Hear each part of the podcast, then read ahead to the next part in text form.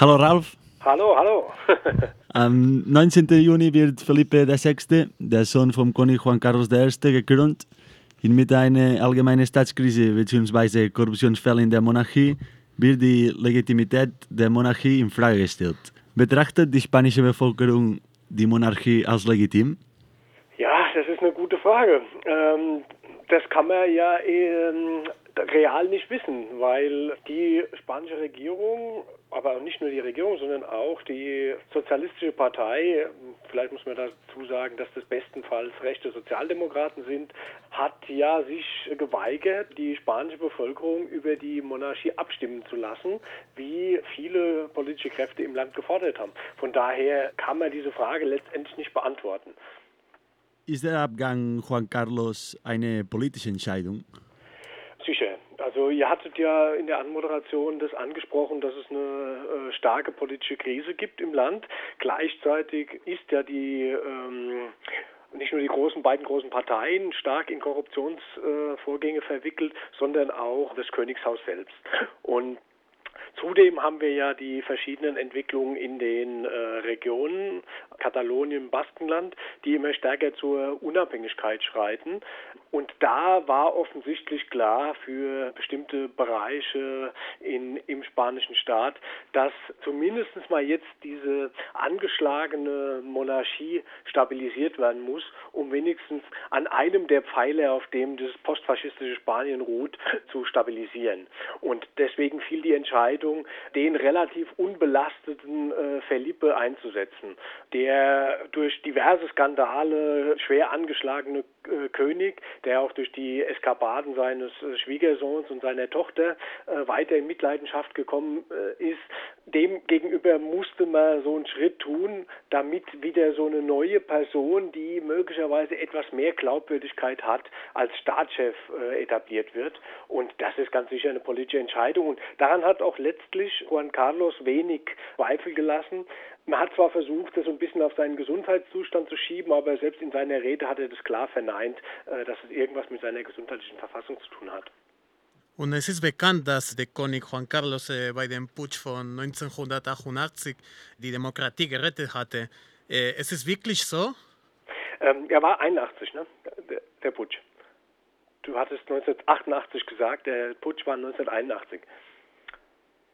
Ähm, die Rolle des Königs in dem Putsch ist umstritten. Natürlich in der offiziellen Geschichtsschreibung ist es so, dass dargestellt wird, dass quasi der König sich in, in einer Fernsehansprache an die Bevölkerung gerichtet hat und die Putschisten verurteilt hat. Aber an dieser offiziellen Geschichtsschreibung gab es schon immer äh, starke Zweifel. Und die, die Zweifel, die wurden im Prinzip in den letzten Jahren deutlich erhärtet. Da gab es zum einen den Hinweis frühzeitig schon im Prozess gegen den General Amarda, der war einer der Putschistenführer und der hatte in einem Brief von dem König verlangt oder angefragt, ob er nicht die Gespräche, die man gemeinsam vor dem Putsch gehabt hat, als äh, Verteidigung seiner Person äh, benutzen könnte. Damit war schon mal klar, ja, der König war in irgendeiner Form in diesen Putsch eingeweiht. Späterhin kamen dann über Wiki, äh, Wikileaks Dokumente zum Vorschein, die die Rolle in die Richtung Putschbeteiligung auch gestärkt haben. Unter anderem hat da der äh, deutsche Botschafter äh, an die deutsche Regierung gekabelt, dass er sich nach, nach dem Putsch mit äh, Juan Carlos getroffen hat, dass der im Wesentlichen sehr großes Verständnis für die Putschisten aufgebracht hat. Und das hat den äh, deutschen Botschafter doch sehr irritiert. Und dann kam kürzlich ein Buch raus in Spanien, in dem Pilar, äh, fällt mir der Nachname nicht ein, ähm, in, in, dem die Frau deutlich gemacht hat, dass auch der äh, damalige Regierungschef Suarez der starken äh, Auffassung war, dass eigentlich der, der starke Mann im Hintergrund dieses Putsches äh, Juan Carlos war. Und die, ähm, die Erklärung für diese äh, warum Juan Carlos äh, sich vielleicht an sowas beteiligt, ist eigentlich immer die, dass ähm, man davon ausgehen muss, äh, dass der, die Monarchie in Spanien ja immer mit dem äh, Makel belastet war und auch weiterhin ist, dass sie von General Franco äh, restauriert wurde. Das heißt, General Franco hatte König Juan Carlos als seinen Nachfolger eingesetzt. Und der Putsch letztlich dazu gedient hat, um diese Monarchie, die äh, Monarchie von Diktators Gnaden, ähm, eine gewisse demokratische Legitimität zu geben und gleichzeitig noch den Nebeneffekt hatte, weil 1982 standen in Spanien Wahlen an und es war klar, dass diese Wahlen die Sozialisten gewinnen würden. Von daher war ein Ziel des Putsches auch, die Sozialisten einzuschüchtern, damit die nicht anfangen, irgendwie an Säuberungen in dem Apparat teilzunehmen oder einzuleiten, äh, die damals ähm, von, von der frankistischen Diktatur in diese, im Übergang in die, in die Demokratie übernommen wurde. Gab ja keinerlei ähm, Verurteilung von ehemaligen Frankisten, sondern die wurden alle, also die haben sich selbst amnestiert. Und das war klar, dass das so eine Art Einschüchterung war, auch äh, keine größeren äh, sozialen Veränderungen vorzunehmen in dem Staat. Spanien ist eine parlamentarische Monarchie. Könnten Sie uns erzählen, welche Aufgaben hat die Monarchie in Spanien? Auch der, der König? Ähm, ja, das ist ein bisschen speziell in Spanien, weil ähm, man vergleicht es ja gerne, Spanien oder in Spanien wird das gerne so getan, als wäre das eine Monarchie, jetzt wie in Schweden oder auch in Großbritannien. Das ist aber nicht so. Und zwar der Unterschied liegt, liegt daran, also das war natürlich das, der Posten des Staatsoberhauptes jetzt einfach ähm, von dem Vater auf den Sohn übergeht. Aber damit geht nicht nur der Post der, des Staatschefs über. Ähm, in Spanien ist der König eben vom Diktator bestimmt, auch gleichzeitig Militärchef. Und damit hat er eine konkrete Macht. Und man muss sich ja nur daran erinnern, dass es 1936 äh, ähm, die Militärs waren, die gegen die Republik geputscht haben und letztlich das den Bürgerkrieg äh, ausgelöst hat ähm, und dann äh, mehr als 40 Jahre Diktatur. Das heißt, äh, der König ist weiterhin die äh, Person, die über den zentralen Machtapparat in Spanien ähm, äh, bestimmt. Und das ist natürlich eine ganz besondere Rolle. Und da muss man natürlich dann wissen, halt auch mit dem, was ich vorher schon angesprochen habe, äh, Staatskrise, Unabhängig Unabhängigkeitsbewegung in Katalonien und, und dem Baskenland, dass das Militär in Spanien per Verfassung die Aufgabe hat, die Einheit und die Unauflöslichkeit des Landes zu bewahren und deren Chef ist wiederum der König. Und damit macht es natürlich auch Sinn, angesichts äh, dieser Unabhängigkeitsbestrebungen in Katalonien genau den Posten des Militärchefs und des Staatschefs jetzt in dieser Situation zu stärken. Also aus der Sicht von den Leuten, die ähm, den spanischen Staat und in seiner jetzigen Verfassung verteidigen natürlich. Sie haben über die Unabhängigkeitsprozesse in Katalonien und Baskenland gesprochen. Können diese Bewegungen äh, eine Gefahr für die Zukunft der spanischen Monarchie darstellen? Äh, ja, auf zwei, auf zwei Ebenen. Ähm, natürlich äh, gibt es jetzt in Spanien erstmals eine starke oder zwei starke, stärkere Kräfte im Land, die die Monarchie in Frage stellen. Innerhalb der Sozialdemokraten, also dieser sogenannten sozialistischen Partei, ähm, gibt es schon eine gewisse Spaltung. Die hat sich aber noch nicht offiziell äh, verdeutlicht. Es gibt aber die Vereinte Linke in Spanien und jetzt diese neue Partei äh, Podemos, also wir können es, heißt es übersetzt, die so aus der empörten Bewegung hervorgegangen sind. Und die haben beide stellen klar die Monarchie in Frage das ist die eine Sache. Und dann natürlich die andere Frage, dass die Monarchie natürlich auch von den Unabhängigkeitsbewegungen eben ähm, in Katalonien und im Baskenland in Frage gestellt wird. Die, wenn man die beide ja das starke Tendenz in Katalonien derzeit stärker als im Baskenland, äh, das Land zu verlassen und selbst eine katalanische bzw. baskische äh, Republik anzustreben. Und von daher wird natürlich auch die spanische Monarchie in Frage gestellt. Es ist eben äh, für viele einfach nicht mehr nachvollziehbar, ähm, warum ein, ein, ein, so bedeutendes Amt wie, der, wie das Amt des Staatschefs und des Militärchefs ähm, ohne jegliche äh, demokratische Kontrolle einfach vererbt werden. Vor weniger als drei Wochen wird ein Thronwechsel stattfinden. Am Donnerstag wird Felipe VI. der Thron erben. Ist dieser Prozess mit der Verfassung zu vereinbaren?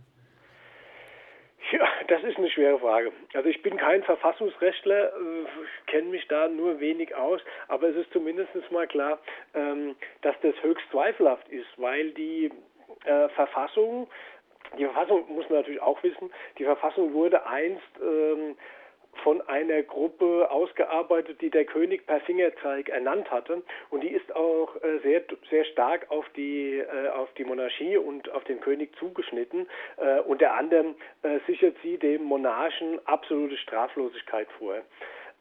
Das ist so ein Punkt. Allerdings ähm, zeigt schon die, die Mühen, die jetzt gemacht werden, ähm, dass die Verfassung eben nicht vorgesehen hat, dass der König abtreten kann vorzeitig, also nicht äh, stirbt und dann äh, neu ernannt wird, sondern äh, dass er abtreten kann. Deswegen musste jetzt im Eilverfahren ein neues verfassungsausführendes Gesetz gemacht werden, was äh, morgen im Senat abgenickt wird, damit eben Felipe äh, am am kommenden Donnerstag jetzt äh, dann den Thron besteigen kann. Wenn dagegen Verfassungsklage einlegen würde, dann kann man relativ sicher sein, dass das spanische Verfassungsgericht sicher sagen würde, dass das verfassungsgemäß ist, weil das spanische Verfassungsgericht ist ein sehr stark äh, politisch besetztes Gericht. Äh, da schicken die verschiedenen Parteien ihre Vertreter rein. Derzeit haben die Konservativen äh, oder die Ultrakonservativen in Spanien die Macht, das heißt auch die äh, Mehrheit im, im Verfassungsgericht und deswegen darf man davon ausgehen, dass auch da das als verfassungsmäßig gelten würde. Das kann dann sein, dass es, ich weiß nicht, ob so eine Klage dagegen vom Europäischen Gerichtshof für Menschenrechte irgendeine Aussicht auf Erfolg hat. Jedenfalls hat das Europäische Menschen, äh, Gericht, Gerichtshof für Menschenrechte äh, schon zahlreiche Gesetze gekippt, in Bezug zum Beispiel auf ähm, baskische Gefangene, die das spanische Verfassungsgericht völlig äh, verfassungsmäßig angese angesehen hat. Laut Zeitschrift Forbes und der New, New York Times häufte Juan Carlos ein Vermögen von 1,8 Milliarden an. Wie kann man das verstehen, wenn in Spanien die Monarchie einen jährlichen Staatshaushalt von 7,5 Millionen Euro bekommt? ja, äh, das kann man eigentlich nicht verstehen. Es ist in diesem Zusammenhang alles völlig im Dunkeln und es konnte im Dunkeln bleiben, weil ähm, bis diese Skandale aus dem Königshaus so offensichtlich wurden, ähm, das Königshaus in Spanien ja seit dem ähm, Auftreten in dem Putsch 1981 quasi äh, nicht mehr angegriffen wurde und auch nicht hinterfragt wurde. Ähm, es hat sich jetzt so ein bisschen geändert. Es ist ein bisschen klar, dass der König schon äh, einiges Geld von seinem Vater vererbt gekriegt hat. Da ist auch schon äh, erstaunlich, dass dieses Geld auf äh, Schweizer Konten lag über die Herkunft dieses Geldes ist, gibt es keine, keine Auskünfte. Und dann ist natürlich die Frage, wo hat dieser Mensch dieses viele Geld her? Man kann sich natürlich, wenn man sich anguckt, was so seine Tochter und äh, sein Schwiegersohn getrieben hat im Bereich von Korruption, Geldwäsche und so weiter, kann man sich dann oder stellte sich auch in diesem Zusammenhang immer die Frage, inwieweit der König davon wusste bzw. selbst solche Geschäfte betrieben hat.